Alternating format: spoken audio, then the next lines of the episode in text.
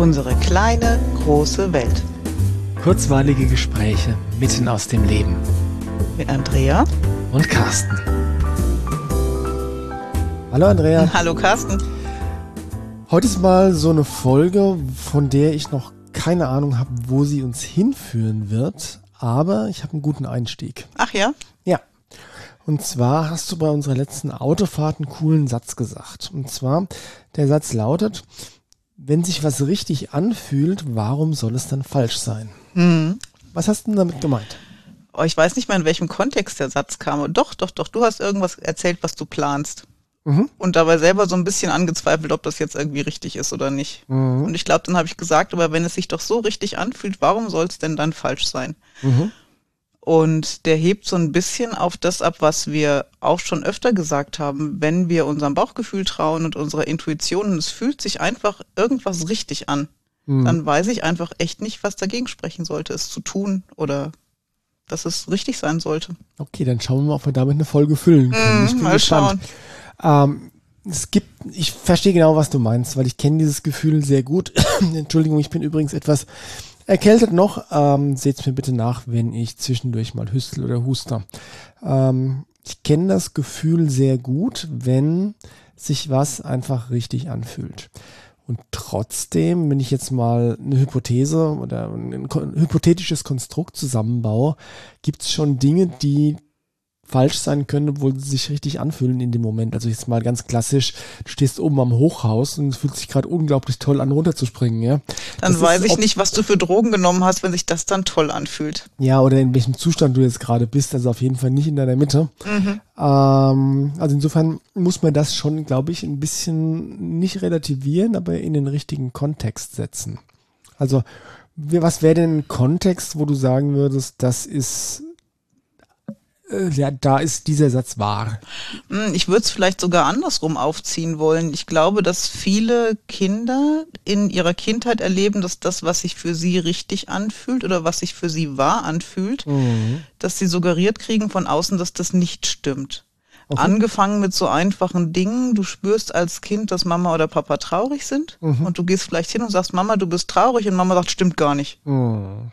Ja, Klassiker, dann, ne? Genau, und dann hast du ganz genau gefühlt, dass Mama gerade traurig ist und Mama sagt, es passt nicht. Mhm. Und dann ist dein Gefühl ein anderes als, also das, was die Mama sagt, widerspricht deinem Gefühl komplett. Mhm, das ist jetzt in Richtung Empathie gedacht, aber es gibt, gibt ja auch äh, in Bezug auf die eigenen Emotionen genauso, ja. Mhm. Wenn äh, wenn's du gerade du bist Kind und irgendwas ist passiert, was dir Schmerz bereitet, emotionalen Schmerz bereitet ähm, und du drückst das aus und kriegst dann zu hören, ach, so schlimm ist doch gar nicht. Ja.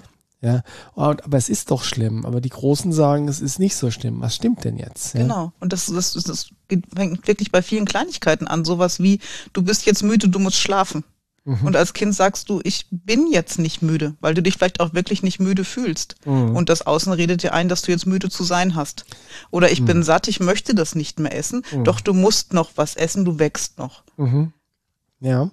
Und ja, und ich glaube, so sind viele von uns groß geworden, nicht in böser Absicht, sondern ich denke, dass das Umfeld schon meistens das Beste wollte mit dem, wie es reagiert hat. Mhm. Aber nicht wusste, dass es damit die eigene Wahrnehmung verunsichert. Mhm. Das Beste wollen ist jetzt natürlich auch immer die Frage, das Beste für wen? Ja, klar. Ja, das ist ähm, nicht immer das Beste für das Kind damit mhm. gemeint, aber zumindest ist es nicht auch nicht böse gemeint, genau. nicht um, um zu schaden. Ja, klar. Manchmal sagst du als Eltern irgendwas, damit die Situation vorbeigeht oder du deine Ruhe hast oder wie auch ja, immer, genau. ganz bestimmt. Ja. Okay, ähm, ich glaube, das hatten wir aber auch schon mal, dass wir eine Folge darüber gemacht haben, über diesen, ja, der, den Verlust der Verbindung zu den eigenen Gefühlen. Mhm. Genau. Und ich glaube, dass das, was ich mit dem Satz im Auto meinte, mehr ist als nur Gefühle, sondern dass es da wirklich um die eigene Wahrnehmung geht und das eigene Gespür auf mehr Ebenen als nur auf emotionaler Ebene. Mhm. Dass du einfach weißt, das ist jetzt richtig mhm. und sagst, okay, und wenn sich das doch so anfühlt, dann spricht nichts dagegen, das zu tun. Also mhm. dann kann es ja gar nicht falsch sein.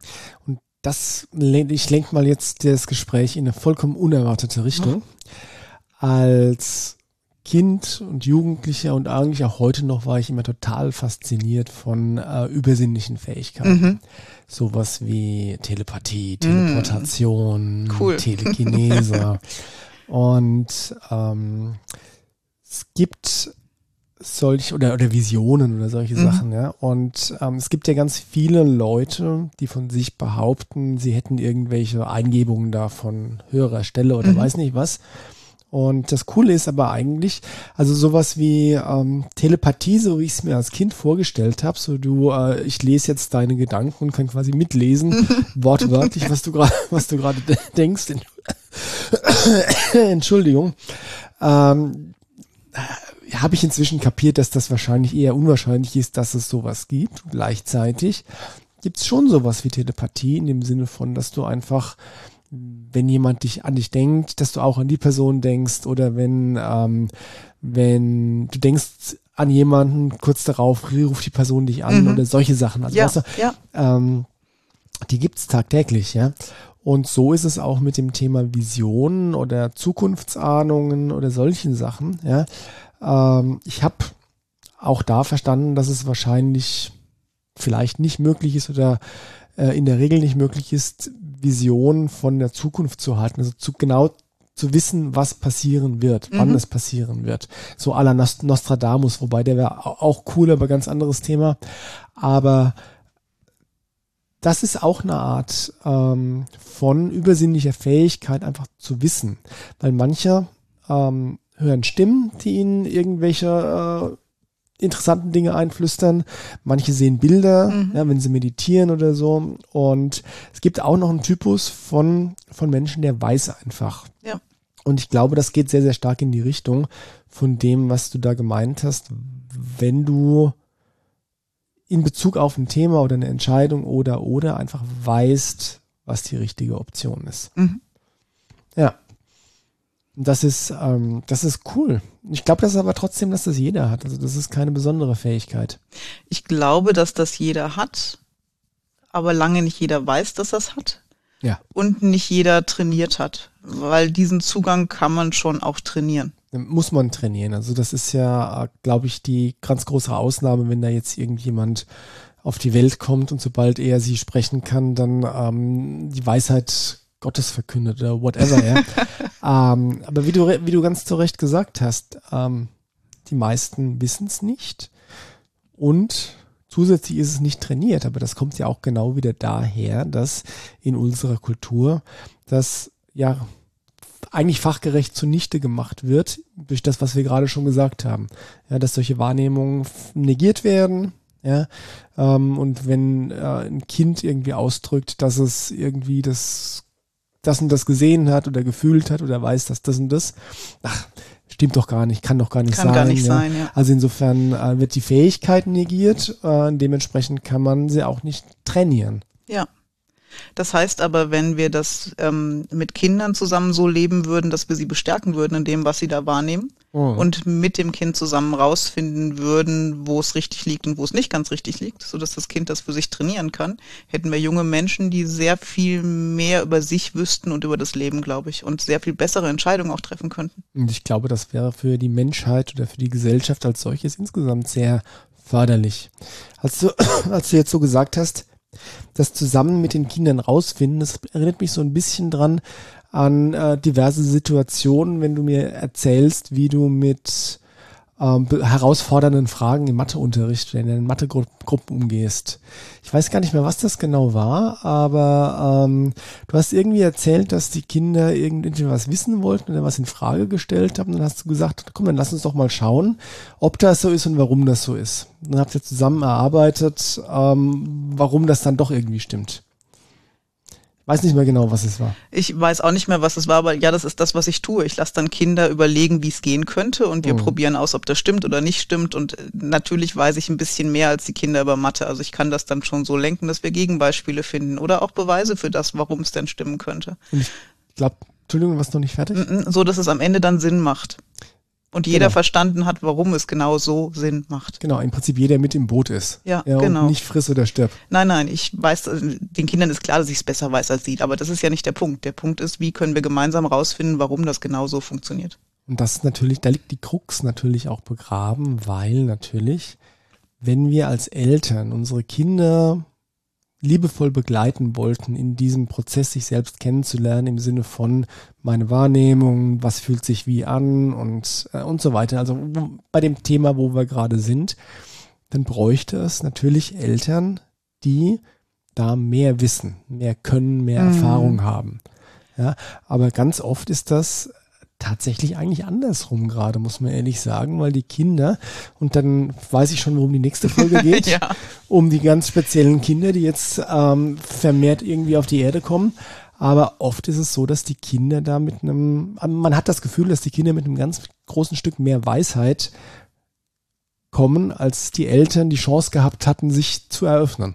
Und ich glaube, dass, nein, ich weiß, dass viele Eltern von diesen Kindern, die gerade geboren werden, auch sehr viel Weisheit mitbringen, aber den Zugang dazu bis heute nicht gefunden haben oft. Mhm. Und wenn sie den finden, und das tun sie oft über ihre Kinder, und das ist dann wirklich die nächste Folge, ähm, dann können diese Eltern die Kinder auch perfekt begleiten. Aber ich glaube, eigentlich begleitet man sich dann gegenseitig. Man lernt gemeinsam, man mhm. wächst gemeinsam. Ja. Ja, das ist, kann ich bestätigen. Also ich hatte keine größeren Lehrer in meinem Kinder, äh, in meinem Leben als meine Kinder. Ja, hoffentlich Dito. hören die den Podcast nicht. hoffentlich nicht. Und wenn, dann bilden sie sich hoffentlich bitte nichts drauf ein. Ja, ja. ja aber ist schon so. Ja, und es ist, und dazu gehört auch als Eltern sich zu verabschieden von der Idee, es wirklich für das Kind am besten zu wissen. Mhm. Ja, wir sind ja meistens so geprägt von unserer Erfahrung, dass wir hoffentlich wissen, was für uns gut ist oder nicht gut ist, aber das heißt nicht, dass das Gleiche für unser Kind gelten muss. Naja, und das hatten wir schon mal besprochen. Natürlich ist das ein gleitender Prozess. Das ja. heißt, wenn du ein, Baby da hast, das kann noch nicht wissen, was gut ist für gerade, also was gerade gut ist. Naja, es weiß es schon, aber es kann es noch nicht selbst erledigen. Ja. Ähm, ähm, insofern die, soll ich sagen, die Verantwortung in die Hände des Kindes zu geben, ist ein sehr gradueller Prozess. Ja der sehr früh beginnen sollte und ja, dann, wenn das Kind erwachsen ist, halt dann irgendwann abgeschlossen ist. Ne? Ja, und auch das haben wir schon gesagt, wenn ein Kind kommt und es hat ein Gespür und ein Gefühl und sagt, das möchte ich jetzt aber wirklich nicht oder ich möchte unbedingt das. Und wenn wir das ernst nehmen, dann unterstützen wir das Kind sehr gut auf seinem Weg. Das heißt nicht, dass das Kind immer kriegen muss, was es möchte mhm. oder halt nicht tun muss, was es jetzt eigentlich tun sollte. Aber wir sollen den Weg dahin ähm, begleiten und ernst nehmen. Ja, und das ist natürlich dann genau das Gegenteil von dem, was wir vorhin als Negativbeispiel gebracht haben. Wenn du als Eltern die Gefühle oder die Wahrnehmung äh, deines Kindes negierst, transportierst du die Botschaft, du bist falsch. Das, was du spürst, stimmt nicht. Das, was du wahrnimmst, stimmt nicht. Wenn du es aber begleitest, ja, dann äh, das fällt mir das Gegenteil von negieren im Deutschen. Aber dann versicherst du dein Kind oder dann gibst du ihm Sicherheit, dass das, was es wahrnimmt, auch stimmt. Und dadurch wächst Selbstvertrauen und das ist was, was Eltern sich ja immer für ihre Kinder wünschen dass das Kind sich selbst vertrauen kann, dass es Selbstvertrauen hat. Ja, manchmal habe ich das Gefühl, dass Eltern ähm, sich das einerseits wünschen, aber bloß nicht in die eigene Richtung. Also sprich Selbstvertrauen nach draußen und aber im Haus, zu Hause müssen sie dann trotzdem funktionieren. Ja, das ist aber das, was ich nach dem Coaching oft erlebe, wenn Kinder zu Hause dann mal aufmüpfig werden, mhm. weil sie deutlich machen, was nicht so gut läuft. Mhm. Aber das gehört mit dazu. Gemeinsam wachsen heißt auch Konfrontation mal anschauen oder Herausforderungen und überlegen, wie es besser gehen könnte. Ja, und das ist natürlich für die Eltern tatsächlich die Herausforderung. Das ist nicht unbedingt in der Komfortzone, aber das führt zu Wachstum. Ja. Muss Wachstum eigentlich immer schmerzhaft sein? Nee, wir können das auch anders. Wir lernen das irgendwann. Ja, wir, wir, arbeiten dran, ne? Ja. So, unser Thema war, wenn sich's doch so gut anfühlt. Wow. Warum soll es dann falsch sein? Warum soll es dann falsch sein? Und das ist tatsächlich was, wie ich in, ja, eigentlich den größten Teil meines Lebens gelebt habe, ja, einfach immer diesem inneren Kompass folgen. Mhm. Und der Satz für, geht natürlich auch in die andere Richtung, wenn sich es wirklich falsch anfühlt. Welchen Grund sollte es geben, dass es jetzt richtig ist? Mhm. Das ist ein, ja, das ist ein sehr offensichtlicher, aber ein sehr wichtiger Aspekt, ja. Weil wie oft, äh, wie oft machen wir Dinge, von denen wir eigentlich fühlen, dass sie nicht gut für uns sind oder nicht richtig mhm. sind. Und wir gehen irgendwelche faulen Kompromisse ein, da haben wir aber auch schon drüber gesprochen. Ja. Aber die Botschaft ist hier ganz klar. Vertraue dem, was du wahrnimmst und deinem Gefühl. Wenn es sich gut anfühlt, dann kann nicht viel dagegen sprechen, solange du nicht bekifft durchs Leben läufst und irgendwie an der Kante stehst und jetzt springen willst. Also ja. bei klarem Verstand sollte man schon sein, bitte. Und wenn es sich aber auch grundlegend verkehrt anfühlt, dann würde ich mich nicht überzeugen lassen wollen, irgendwas trotzdem zu tun. Mhm. Und das ist ein schöner Brückenschlag zu, äh, ich schreibe ja für unseren Essenzenladen-Newsletter auch immer eine Kolumne, die heißt zu guter Letzt. Und die letzten, also im November und auch im Dezember habe ich über das Thema Entscheidungen gesprochen, mhm. geschrieben. Und da der Fokus in der Dezember-Folge lag wirklich darauf, dass es einfach eine richtig dumme Idee ist, Entscheidungen aus der Angst rauszutreffen ja. oder unter Druck. Das hatten wir in der, in der Folge vor nicht allzu langer Zeit, hatten wir auch schon mal das Thema Entscheidungen unter Druck treffen, aber dann sind wir doch wieder genau da. Also sprich, wenn du eine, äh, eine, an der Weggabelung stehst, ja, und du nach besten Kräften dafür gesorgt hast, dass du sowohl einerseits in deiner Mitte bist, also sprich, dass du nicht in der Angst bist oder in sonst irgendeinem anderen Ausnahmezustand, wo du, wo dein, äh, dein Zugang zu deinem inneren Gefühl vielleicht getrübt sein könnte, ja. Und wenn du dir die Zeit nimmst, die du brauchst, um die Entscheidung zu treffen und dann unter Abwägung der Fakten und unter Berücksichtigung der inneren Stimme, sprich fühlt sich gut an oder fühlt sich nicht gut an. Wenn du dann die Entscheidung triffst, dann kann nichts schiefgehen. Mhm. Oh, das klingt schon fast nach dem Schlusswort. Ich glaube, das war das Schlusswort. Oh, okay, das ging schnell. ist doch gut. okay, dann ist das heute mal eine kurze Folge. Alles klar. Wir hören uns wieder. Wir hören uns wieder. Macht's gut. Ciao. Tschüss.